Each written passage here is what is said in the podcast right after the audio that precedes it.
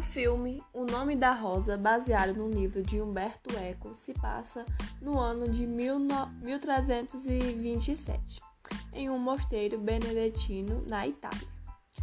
Em 1327, William de Baskerville, um monge franciscano, e Adson von Meck, um noviço que o acompanha, chega a um remoto mosteiro no norte da Itália William de Baskerville pretende participar de uma conclave para decidir se a igreja deve doar parte de suas riquezas, mas a atenção é desviada por vários assassinatos que acontecem no mosteiro.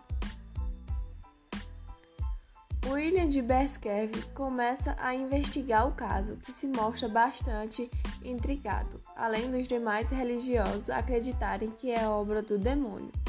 Mas antes de William possa completar sua investigação, o monastério é visitado pelo seu antigo desafeto, o inquisidor Bernardo Gui. O poderoso inquisidor está determinado a erradicar a heresia através da tortura, e se William, o caçador, persistir na sua busca, também se tornará caça.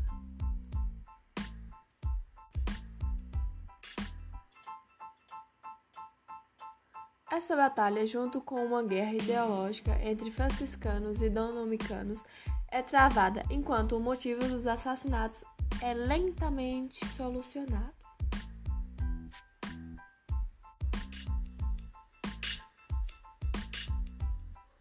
William e Addison descobrem uma biblioteca secreta dentro do mosteiro.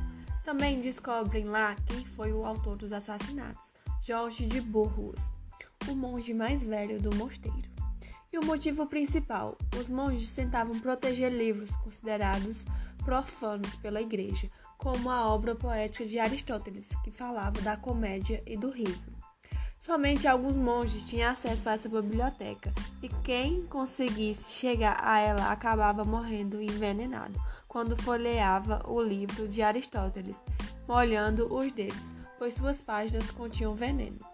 O autor dos assassinatos acaba incendiando o mosteiro ao tentar fugir, mas William e Addison conseguem salvar algumas obras.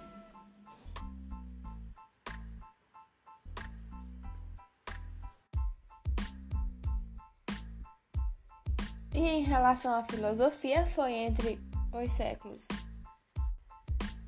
12 e 13 temos o surgimento da escolástica que constitui o contexto filosófico-teológico das disputas que se dão na abade em que se situa o nome da rosa.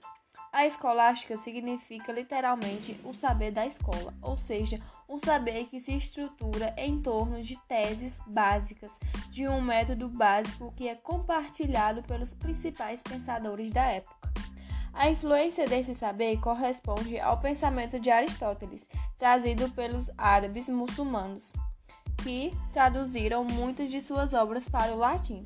Essas obras continham saberes filosóficos e científicos da antiguidade que despertariam imediatamente interesse pelas inovações científicas decorrentes.